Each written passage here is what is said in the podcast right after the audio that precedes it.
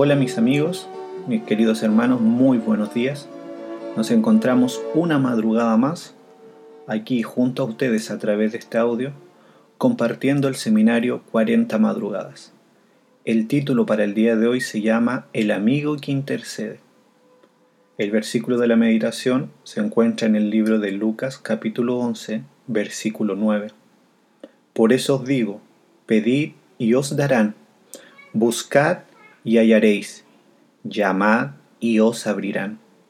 El segundo amigo de la parábola contada por Cristo es el amigo que intercede, pero tenga en cuenta que este amigo no solo intercede, sino que actúa, es decir, que él pide en favor de su amigo con vehemente insistencia. Después de todo, su amigo necesita ser auxiliado.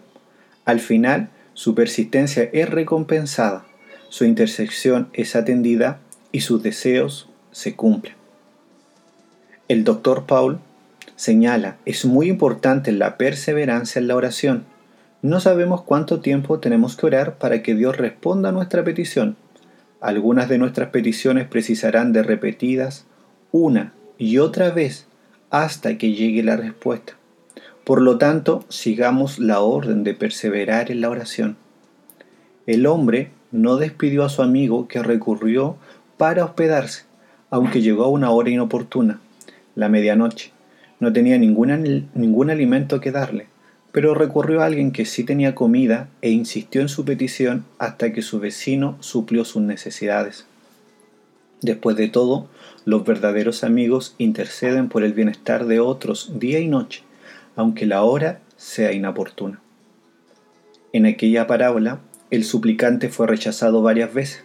Sin embargo, no desistió de su intención de igual manera, nuestras oraciones no siempre serán atendidas inmediatamente, pero Cristo nos enseña que no debemos dejar de orar. Bill Hibel, en la página 7 de su libro Ocupados por los demás a través de la oración, dice que todos conocemos la importancia de la oración, sabemos cómo orar y por eso oramos. Sin embargo, muchos no oran, al menos no con la frecuencia y la intensidad con la que saben que deben orar. Es preciso decir, en la oración. Porque si usted se niega a orar por los perdidos, los esfuerzos que hicieron en el sentido de ganarlos para Cristo no será de ningún provecho. El trabajo personal en favor de los demás debe ser precedido por la oración perseverante. Entonces, vamos a interceder por nuestros amigos. Preguntas para meditar. ¿Qué destaca usted de la lección de hoy? ¿Qué es lo que usted hará ahora? Que tenga un muy buen día, un muy feliz sábado y que Dios les bendiga.